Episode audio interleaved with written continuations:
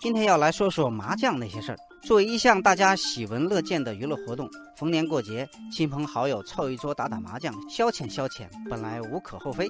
但很多人可能不知道，打麻将的赌资如果超过一定的数额，有可能会被治安处罚。《治安管理处罚法》第七十条规定，参与赌博赌资较大的，处五日以下拘留或五百元以下罚款；情节严重的，处十日以上十五日以下拘留，并处五百元以上三千元以下罚款。至于多少钱属于赌资较大，各地的规定不尽相同。比如北京市规定，个人赌资在三百元以上就要罚款，五百元以上就要拘留；上海和山东规定，个人赌资在人民币一百元以上的属于赌资较大。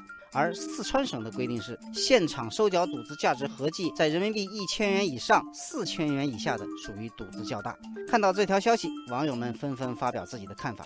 网友南山木也说，可以看出四川人民对麻将的热爱程度，赌资放得最宽，而我们山东最穷，才一百哦。网友行万里路说，现在中国人的收入提升了，这个标准是不是有点低了？应该是三千以下都算娱乐吧？哈哈哈。网友一帆风顺说：“感觉赌资的上限应该跟个人收入挂钩比较合理。比如你让马云打几毛钱一张牌，那多没意思。”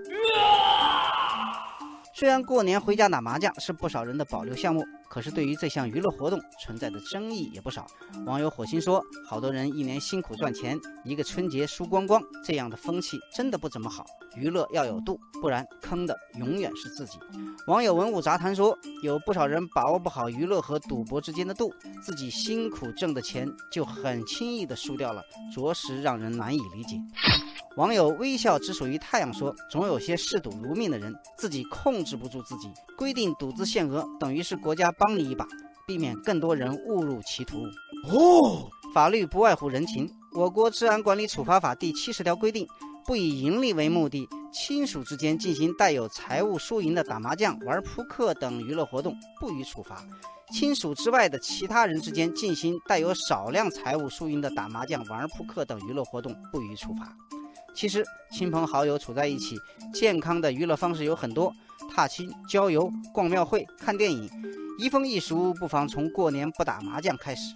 网友顾湘云就说了：“春节期间正是弘扬好传统、传承好家风、传播正能量、涵养新风气的好时机。”